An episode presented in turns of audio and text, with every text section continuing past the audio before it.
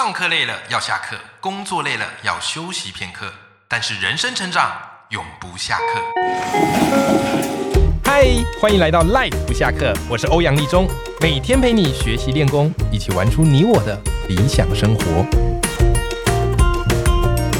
各位听众朋友，大家好，我是王立中，欢迎收听 Life 不下课，每天一集不下课，别人休息你上进，累积你的复利成长。在一开始呢，先跟我们 Life 们分享一个我非常非常喜欢的一个广告。好，这个广告它是这样哈，就是有一个乞丐啊，看不见啊，在路上这个乞讨。那本来呢，它有一个纸板啊，纸板上写的是我看不见，请帮帮我。但不知道是人心冷漠还是怎么样啊，就经过的人很多，但是没有人投钱给他。后来呢，有一个广告人啊经过了啊，他是专门写文案的。他说：“哎，老先生啊，来来来，我帮帮你。好，我帮你把这个扛棒稍微改一下。”那这个看不见的老人家想说：“哎呀，好，就死马当活马医吧。”好，就让他写了。所以呢，写完之后，这广告人就跟他说：“哎，等下你看看效果怎么样？”就说了很神奇哦。突然他听到他的碗里铿铿锵锵、铿铿锵的声音，原来是怎么样呢？路人们啊，纷纷投下了这个钱。他就很好奇啊，他到底写了什么？找一个路人，他说：“哎哎，上面到底写了什么？”哦，原来改的叫什么嘞？叫做“这真是美好的一天，而我却看不见。”我超级喜欢这个广告啊！所以这个广告我看了好几遍呢。因为这广告给我一个人生很重要的启发。什么意思呢？就很多时候我们都对这个世界提出我们想要的，或者我们有好东西，我们想要告诉对方，或我们有一些价值观，我们想要给对方知道。但很奇怪，常常我们都吃闭门羹，人家不见得接受。可是这时候我们可能会怀疑是不是我东西不好，也会怀疑是不是受众没长眼。但后来我突然意识到，不是你东西不好，也不是受众没长眼，而是我们的沟通方式错了。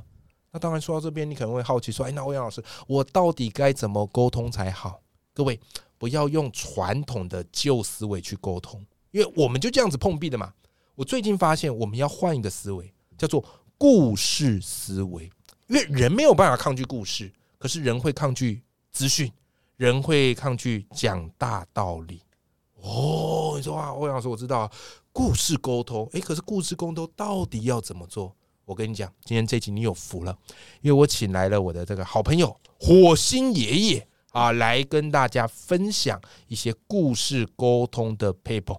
我们现在欢迎大来宾火星爷爷。Hello，立中好，各位听众朋友，大家好。OK，火星爷爷，欢迎再次来到我们的节目。对，第二次来，第二次来，上一次来是来聊你的书，对不对？我在地球的奇异旅程。哎，你知道那几集播出来，很多听众给我回馈，是他听到哭，真的哈。对对对，就是你说故事的能力，然后以及你的人生经过，哇，真的带给大家很大的感动。谢谢谢。那今天当然来我们节目啊，每次来宾来我们节目就是要带来好东西给大家，好不好？最近哈，我注意到火星爷爷开设了一个线上课程，是啊，叫做“赢得喜爱的故事沟通力”。是，你知道吗？我看到我非常振奋。OK，为什么？因为平常你要上到火星爷爷课不是那么容易，因为火星爷爷你是企业讲师，我都在企业上课，都在企业上课，对不对？除非你们企业有邀约火星爷去上课，不然平常我们一般想要去上没那么容易。是的，那你们的声音其实火星爷爷听到了。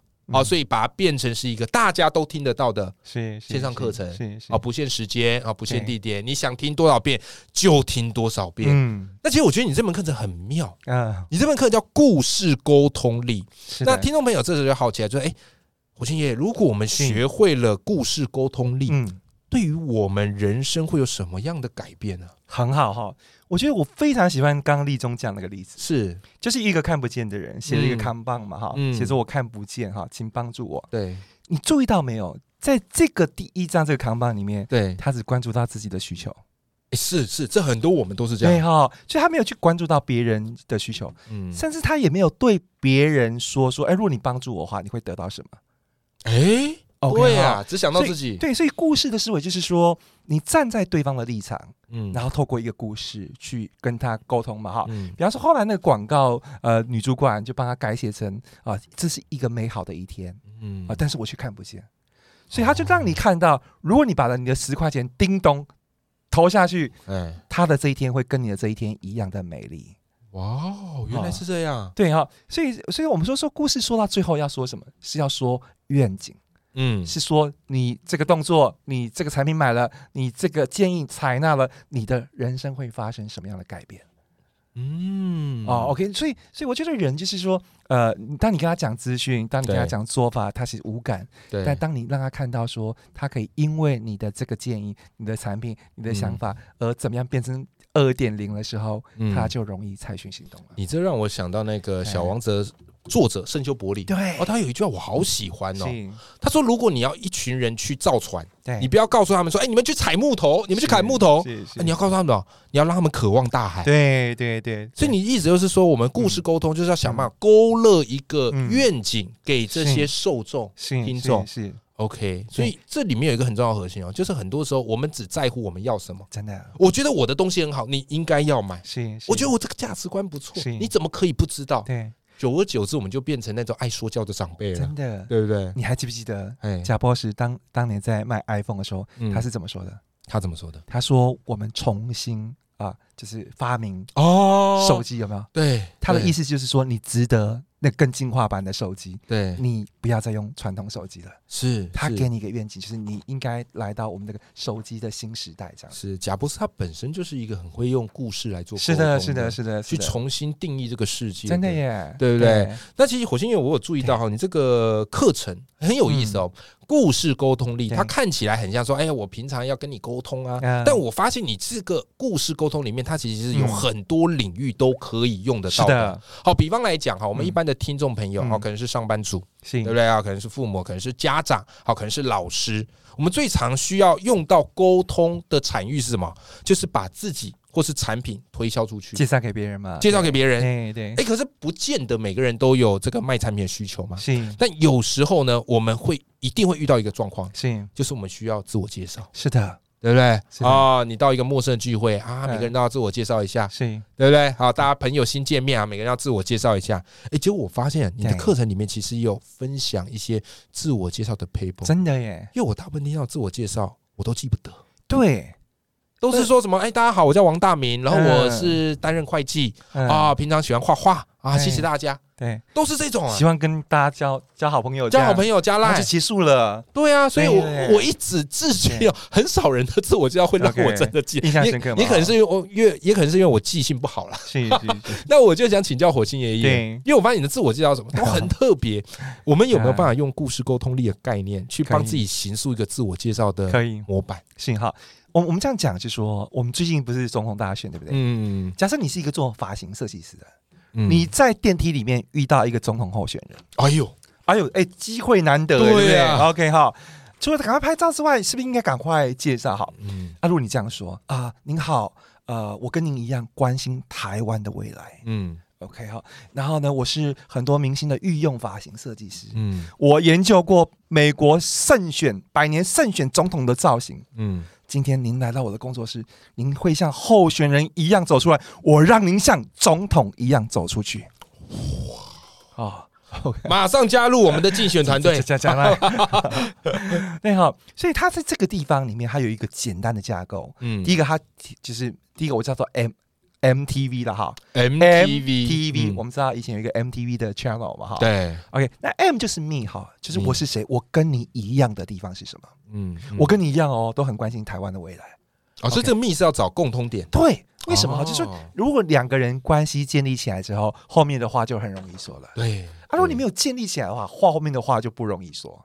嗯哦，所以这是这是个 me 哈啊，第二个 T 就是 task，就是我做过什么厉害的事情哈。对，哎，比方说他他刚刚就讲说我是很多明星的御用的设计师嘛哈。嗯，哦，哎，看起来是厉害哦。这个就哦，所以蔡依林也是你吗？啊，五月天也是你吗？哎，OK，不错哦，四个人物这样哈。是，但最后他讲是呃 value，value 带出一个 value，嗯，就是你像一个呃那个候选人一样走进来，但我却可以让你像总统一样走进去。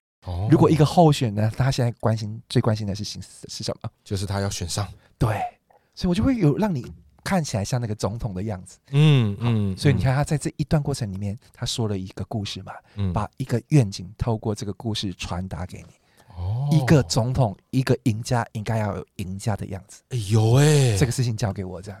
高手一出手便知有没有。所以，所以，即便你就是说啊，你不一定要找他做设计，但你会对这个人印象深刻。是是是是，你就会觉得说，如果你以后有重要的场合，我可以来找这个人这样。嗯，对，MTV 很自我介绍方式，我们帮听众朋友来复习一次啊。M 指的是 me，me，那这趴呢，你就要想办法去找出你跟受众的这个连接。比方说，我跟立中老师一样，我们都喜欢阅读，对，我们都喜欢写作，然后我们也都有做 podcast，还有立中老师都会觉得火星爷自己人，对对对对对，同一个领域的嘛，对不对？那 T 呢？T T 就是 task，我做过什么厉害的事情？嗯，秀一下你的肌肉。对比方说，呃呃，欧阳立中老师出过很多书，嗯，然后呢，上过很多呃有名的那个电台啊，什么怎么样，然后出过很多课程之类的，嗯，这个就可以讲出来，对，让大家知道你在这个领域是。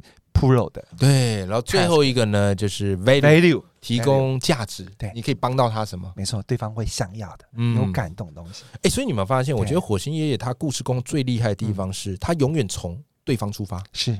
对不对？我们要推销给别人，我们要把自己介绍出去，我们不可以把这个镁光灯都聚焦在自己。是的，但很多人都会有这个迷思啊，先讲我有多厉害，我有多棒，可却忘了。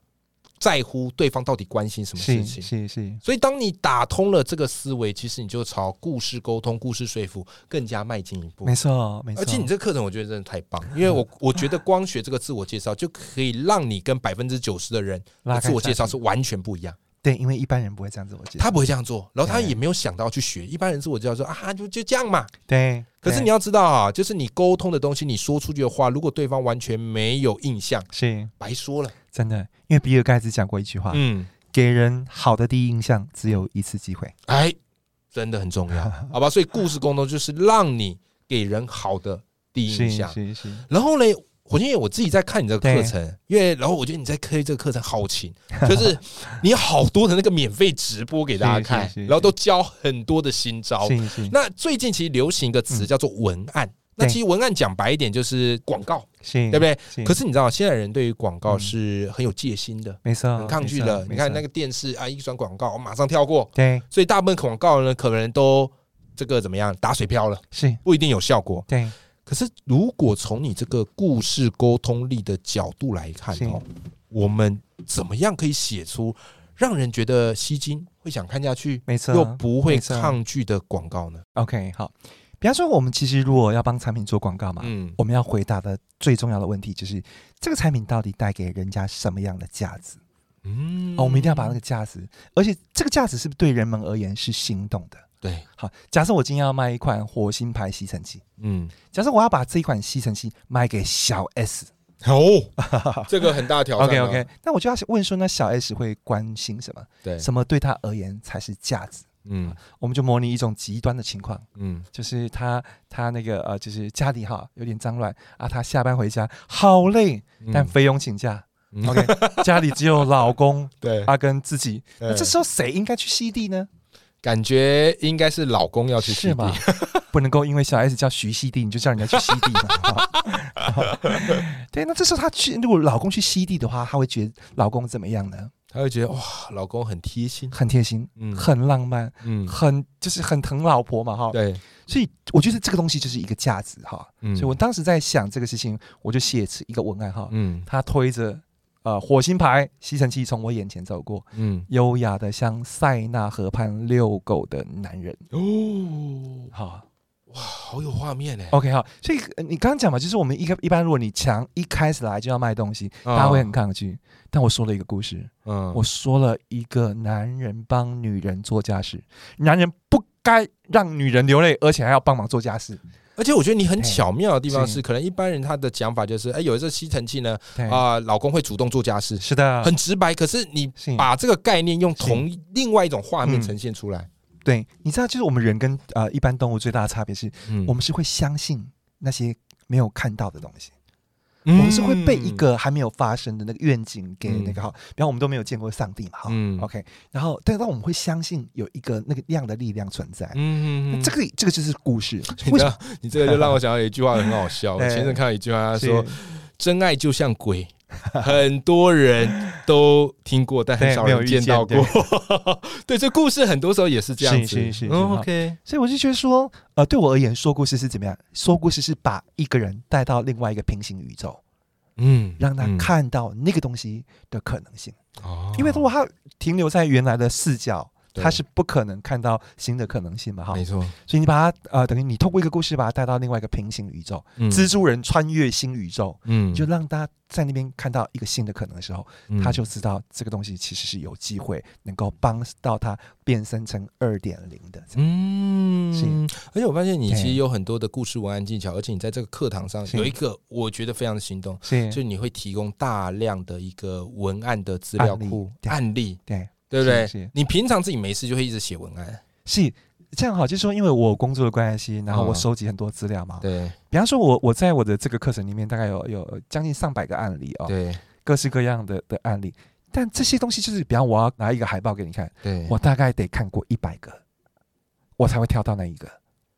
哦，也就是说，帮你过滤了很多，呃，你啊，你花很多时间去找，可能也没有办法找到一个经典案例。对，但我这边帮你找到的都是那些经典案例。OK，你已经先帮大家筛选过，没错。然后你就透过这个经典案例哦，我我一直觉得说，我们人在学东西的话，嗯，比方说我跟你讲很多抽象的技巧，其实没有用。对，我觉得最棒的东西是你给我一个架构，嗯，就像我们刚刚给 MTV 嘛，哈，嗯，然后就是所以你学了之后，你就按照 MTV 把那个肉填上去，嗯，其实就会了。然后你一次两次，哎，还蛮不错的耶，嗯，人家回想还蛮好的，你就有成就感，没错，你就会更想学，嗯，所以我是觉得说大道至简哈，嗯，比方说你讲理财，理财就只有三件事情，是，就是少花钱，嗯，多存钱，嗯，然后有耐心一点，对，就是这样，讲来讲去就这三件，就八九十八九十的事情就搞定哈，对，那说故事也是一样，嗯，你明白你要说的那个人他是谁，嗯，他有什么渴望跟恐惧，什么东西会打动他，就这三件事情。对，就搞定了。我们今天听众朋友可能有些是第一次听火星爷爷，我帮火星爷爷补充一下啊，就是你可以追前面的集数，因为之前我有访问过火星爷爷四集。是，其实火星爷爷是非常有故事的人。然后你说，哎，火星爷爷凭什么来跟大家分享文案？我跟你讲，因为他以前本身就是写文案出身的，是的啊，在那个年代，滚石唱片大家一定有听过，是是，对对？我那时候印象很深刻，我在读火星爷爷的书的时候，火星爷爷写说，因为那时候你要做一个民歌的专辑，对，没错，对不对？然后要帮民歌写文案。啊，然后那时候你怎么写，你就去想，然后最后设计出。很多脍炙人口文案，其中有一句最打动我，就是“民歌记得你年轻过”。是的，然后我突然就哇，我发现原来广告不是说滔滔不绝列一大堆资讯，那些东西都大家不会想看。是，可是真正好的广告是你一两句话就会让人们有这个画面。没错。那如果你想要学会怎么样用一两句话就去捕捉到这些受众的注意力，是的，而不是像一般人哇写了一堆广告、一堆资讯，然后发现最后都没有用。对。那火星爷这门课，我跟大家分享，叫赢得喜爱的故事沟通力，绝对是可以帮助到大家的。是是。那当然说到这边，我相信很多听听众朋友听了说，哇，很棒啊，欲罢不能，也迫不及待想要开始做。可是我觉得你知道，对我常会遇到一种听众朋友或是一些受众啊，他们会跟我说，哎呀，温老师，我知道故事很重要，对，可是你看。那是火星爷爷啊！你看他的故事就是这么的特别啊，他人生又这么特别。可是像我平凡上班族，然后家里也没有什么样的一个跌宕起伏，对我没有故事啊。是哈，火星爷，你如果遇到这样的，你会建议他可以怎么做？可以怎么做哈？呃，我我我会建议他先从观察开始哈。嗯，我记得我第一本书里面有一个故事，嗯，叫做慢版的蓝色平底鞋。哦，那是怎么样？好，OK 好，就是我我呃开始在路上要看一个女生，然后我觉得那个女生走起路来看感觉很忧郁，嗯，我就开始想到底是什么东西让她变得那么忧郁？嗯，好，是她自己吗？还是她穿错了鞋子？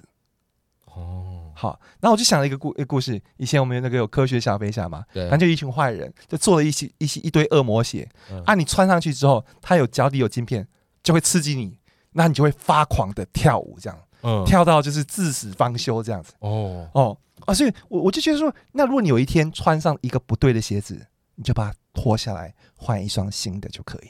嗯，好，这个故事怎么来的？这故事是我看到一个女生，然后就是想说，哎，她是不是穿错鞋子啦？啊，怎么会这么忧郁啊？就这样来。所以，先从我们生活中去观察开始。嗯，先观察哈，观察对啊，观察之后就穿穿呃，越平行宇宙嘛哈。对，就是他为什么会这样？你就。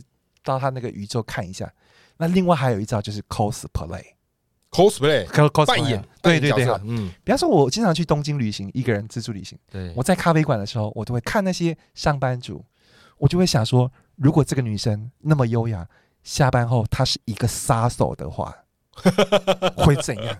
所以我写了东京五个女杀手的故事，哎，就是就是就是所以所以这个世界并没有缺乏点子，嗯，好，但是就是你去问几个简单的问题，如果他是一个魔术师，如果他是一个女杀手，如果他是一个黑道老大的山寨夫人，嗯，那会是怎么样？所以这故事说不一定要发生在你身上，是的，是的。但是你要去多观察，要去有想象力，是去铺展后面的一些情节，是是是。哦，对，OK。所以很多我自己很多广告文案也都是透过这样的的。方法来的，这样嗯，对，你自己会随身去记一些灵感或什么的吗？会哈，比方说，我记得我刚开始用那个呃那个降噪耳机的时候，对，就是哇，就好炫，就是我在星巴克里面，整个就都完全安静下来。降噪耳机是像是那种像我们现在戴的这种，不是头罩式的，就是那个，因为我从来没有戴过耳塞式的耳塞式的降噪耳机。对，然后我我我我那天刚好在星巴克，嗯。我就突然想到一句话，嗯，我买的不是降噪耳机，是一间可以静音的星巴克。星巴克应该找你写哦，对对。然然后我后来又又想到一个更更那个版本哈，就是呃，把周遭的世界变成卓别林的默片。哇哦！因为我因为我需要安静，所以你们，所以你们就做演默片就好了。对对对对对。嗯，其实像这个就是故事。你与其跟他讲说这个是用什么 IC 芯片，然后有多么降噪几帕几帕，那个大家是没有感觉的。嗯，好，就我们的人的大脑是设不是设计来理解抽象资讯的，嗯，而是理解空间、人物，然后动作，它发生什么事情，前因后果。嗯。这些的，嗯，非常认同，非常认同。我还记得以前有一句文案，那时候一个广告大师，他很会写那汽车文案，是是是。他在形容这个汽车到底有多安静。他说在时速多少的这个劳斯莱斯里面，你唯一听到的噪音只有滴答，这就对，是来自那个什么计时器、电子钟。对。对对，我说哇，好有 feel 哦。这是大卫奥格威写的，大卫奥格奥奥美创办人。哦，奥美广告创办人。对呀，所以我几乎要把他每个广告都很多文案都背起来。是。所以，呃，你也会去看很多好广告，然后去把它背下来。对，就是说，我觉得说，我们有以前有一句话嘛，哈，熟读唐诗三百首，嗯，不会念诗也会吟。哎，是你得要大量看广告作品，先知道好的作品长什么样子。的确，然后你写出文案，你就会知道你跟他们的差距有多少。但你想办法去拉近差距。那你知道，讲到这个，大家就说好懒哦，我还要去收集。所以我常常觉得说，要用更简单的方法，就是你想省时间，那你就要找对人。对。找对课，是像火星爷的课，我之所以大推，原因就是火星爷他是可以跟你讲实例的，是，而且他例子非常非常丰富，讲不完，加上他自己又会创造更多的案例给你，是，对不对？好，所以这门课呢，绝对是可以帮助你在故事沟通或是提升思维上有很大的一个帮助。然后我火星爷我自己在看你的课程，我发现你的课程很特别，因为我看过太多线上课程，OK。然后我在看你的课程的时候，我发现你的线上课程标榜一件事情。高互动的课堂实境学习，是。我那时候看我愣了一下，我想说火星也是不是搞错了？这线上课哎，这不是实体课哎，这不是直播课哎，对不对？你在线上课怎么样去做到高互动的课堂实境学习啊？因为因为我自己也买过很多线上课，嗯，我有一个发现就是，我通常看了第一单元之后，我后面都不会看。我被戳中了，我自己也是。对，然后就是有，就是，然然后我在想说，很早就有人找我做线上课，嗯，那我坚持不做的原因是我那时候相信的是直播课。哦，对，因为直播会有互动嘛，嗯，好，人必须在线上。对对对，但但我在想说，那我我可以怎么样呢？这次的课程很特别，是我跟五个同学，嗯，一起来录这门课，真人真人真 真真人哈。所以，比方说，但我现场问同学有一个问题，同学他们是会回答的，嗯，好，而且同学他们是有作业的。嗯，我就让他们写作业，他们也把自己的作业就录出来哈。所以这个过程中，你会觉得说，你好像在看着，哎，有点实景游戏，有点鱿鱼游戏的游戏。现在是魔鬼的计谋，然后你就看着这些人 慢慢的学到这些工具，怎么样运用到自己的生活中，怎么样去说服女朋友，说服爸爸妈妈啊，说服别人这样哈，啊，怎么样去写出很厉害的文案哈。对，OK，所以就就很有趣，很好玩哈。但我就觉得说，我们在学习就是这样，就是像我们在攀岩嘛。嗯，如果你抓手点越多，你就很容易攀上去。的确啊，我们脑科学学习理论告诉我们说，如果你有很多人的互动一起参与的时候，他的抓手点就会很多。他也许不会记得你你你讲的哪一个抽象的理论哈，但是他会记得哦，他有一个互动的时候讲 MTV 的时候，讲说我是喜欢爬山的。如果你跟我爬山，你就会看到玉山最美的风景。如果你看到玉山最美的风景，你也可以。人在人生登顶，看见人生最美的风景。哇！你就会被同学的这种作业给给给打动啊，你也会记住这样。嗯，对对，所以它是一个俄罗斯套娃，一层一层的帮助你记住那个核心的概念，嗯。啊，以及怎么运用。我觉得这个方法真的是前所未见，我很难想象，因为我自己也做线上课程，常常都是我们自己讲师在镜头前面讲，讲到后来也觉得很孤单。然后，学员看了，然后看到你这些呱啦呱啦跟他讲，他也觉得很孤单。所以你等于是帮这些学员再找了一群学霸，让他可以置身在这个场域里面去学习。如果你要呃问我说这门课有一个什么最大特色？嗯，最大特色就是线上课终于有助教了。以前都是只有老师，现在就有助教，有五个助教这样。OK，我们今天其实聊了很多火星爷这门线上课程啊，就是故事沟通力。那我觉得故事沟通真的是这个时代你必须要有的能力。是的，因为这时代从来不缺资讯，没错，缺的是注意力。行，哎，你知道我最近在看一本书，就是啊，自负心态那个作者叫摩根豪泽尔，嗯，他有一本书叫做新书哈，Same as Ever 哈，就是一如既往，一如既往，有中文版了吗？啊，还没有，还没有，还没有中文版。呃，那我就先先读了哈，它里面的概念就是说，这个时代里面哈，还变化很多，但有些东西是一直没有不会变的。嗯，比方说人性这个东西不会变，不会变。比方说，如果你问 M Amazon 的贝佐是什么不会变，嗯，他就觉得未来他的客户还是想要东西更便宜，对，想要送货速度更快，这也不会变，这个不会变。嗯，那他就去投资那个东西不会变的东西。哎，有道理。好，所以如果你问我说未来什么能力不会变，说故事的能力，这个事情是不会改变的。对，如果你还需要跟人家往来、打交道、沟通的话，说故事的能力是一个值得培养的能力，这样子。嗯，真的，这个我非常认同。我之前看书，他就说：“哎，为什么故事能力那么重要？对，因为我们老祖先以前没有任何娱乐嘛。是晚上的时候，他们就围着篝火，对不对？这个干嘛？面不是面面相觑，真的彼此聊嘛。啊，我今天在那个山头打老虎，是是。呃，小心哦，那个地方啊，会有个坑洞。他们就透过这个交流、故事传递才知道嘛。所以你看，后来我们那个什么《伊索寓言》，对，你发现很神奇啊，《伊索寓言》里面全部都是故事嘛。是，但其实它要传承的是道理。没错，没错。但如果没有这些故事，不好意思，你根本。记不住那些道理，全忘记了。真的，所以故事真的是你这辈子必备的一个软实力，是好不好？那我相信，当听到这边很多的听众朋友也是很感兴趣啊。嗯啊，那最后我想要请教火星人，就是你觉得你这门课程适合哪些听众，适合哪些人来学习？OK，好，我觉得第一个就是说，如果你有工作中有需要说故事的人，哈，嗯，比方说你是一个业务。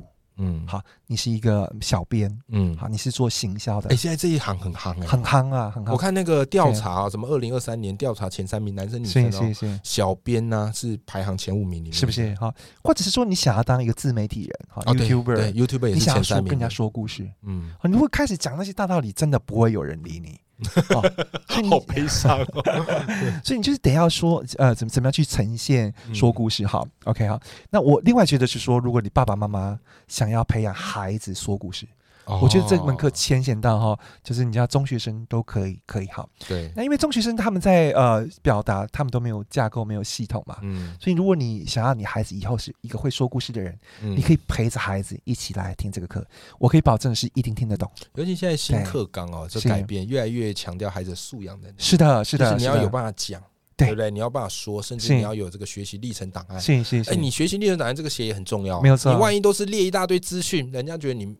看不下去啊！真的，那你懂得适用一些故事的思维进去，是，你才有办法怎么样嘞？鹤立鸡群嘛，没有错。所以这个你的课学生也可以看，是，就比方说，就是你跟学生讲说说故事很重要，但他就是不知道该怎么说。嗯，OK 好，你你今天其实有人呃 challenge 你哈，就是挑战你，那你要怎么回应会让对方能够接纳？他不知道怎么说，嗯，但我们的课里面会提供很简单的架构，就简单到一种，比方说 MTV，还有一个架构叫 SPA，嗯，这个这个一定记得住哈，就一很简单。我觉得你最厉害的地方就是你的口诀。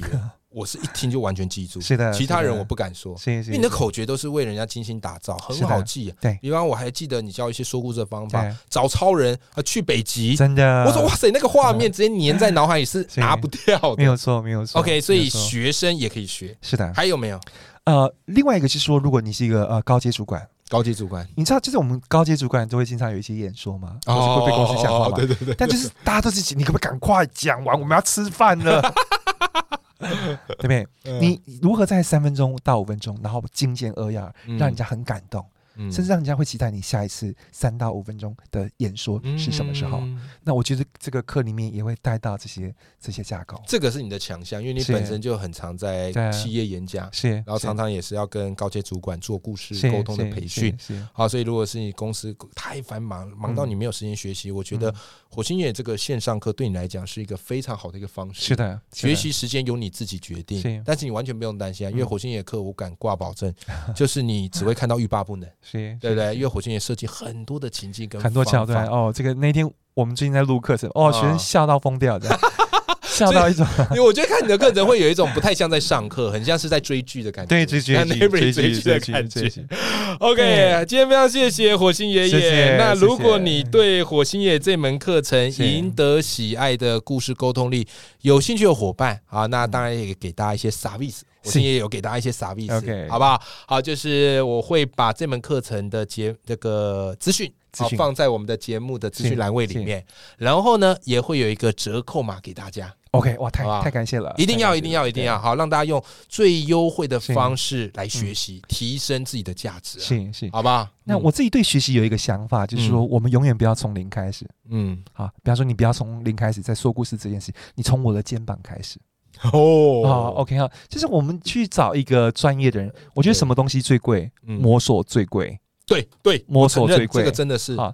所以，就是如果你对这个主题有兴趣，那别的我不敢说。说故事的话，我算是有经验，非常。那我就想是说，把这一套然后分享给大家哈。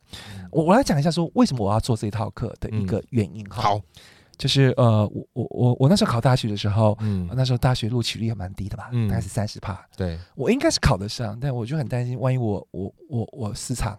考不上怎么办？对，好，那那时候我高三嘛，就是准备读累了，我就会去看午夜场电影。嗯，结束之后，我会在台南的民生绿园，嗯，半夜一两点绕三圈再回家。哎，为什么？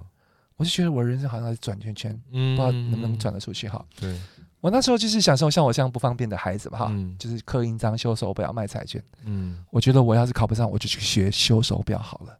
嗯，后来那个高中生没有去修手表，嗯，他学会说故事。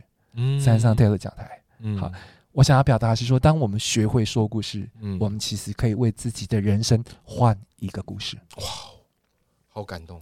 所以我就希望就是说，呃，如果你你要彷徨怎么样，那你不知道未来怎么样，你至少很扎实的去学会一个说故事的能力。对，然后把这个能力带在自己身上。嗯，呃，我第一次去呃巴黎哈，是是公司招待我去的，就是我在滚石上面把产品卖得很好。嗯，等到我站在巴黎的巴。啊，埃菲菲尔铁塔面前的时候，我才明白，原来故事可以把一个人带到这么远的地方。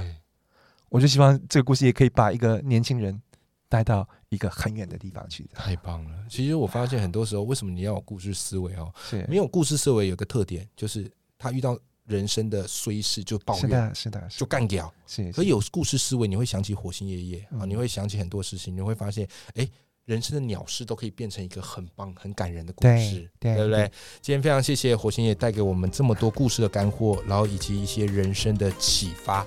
OK，那我们在这边跟听众朋友说声拜拜，拜拜，谢谢。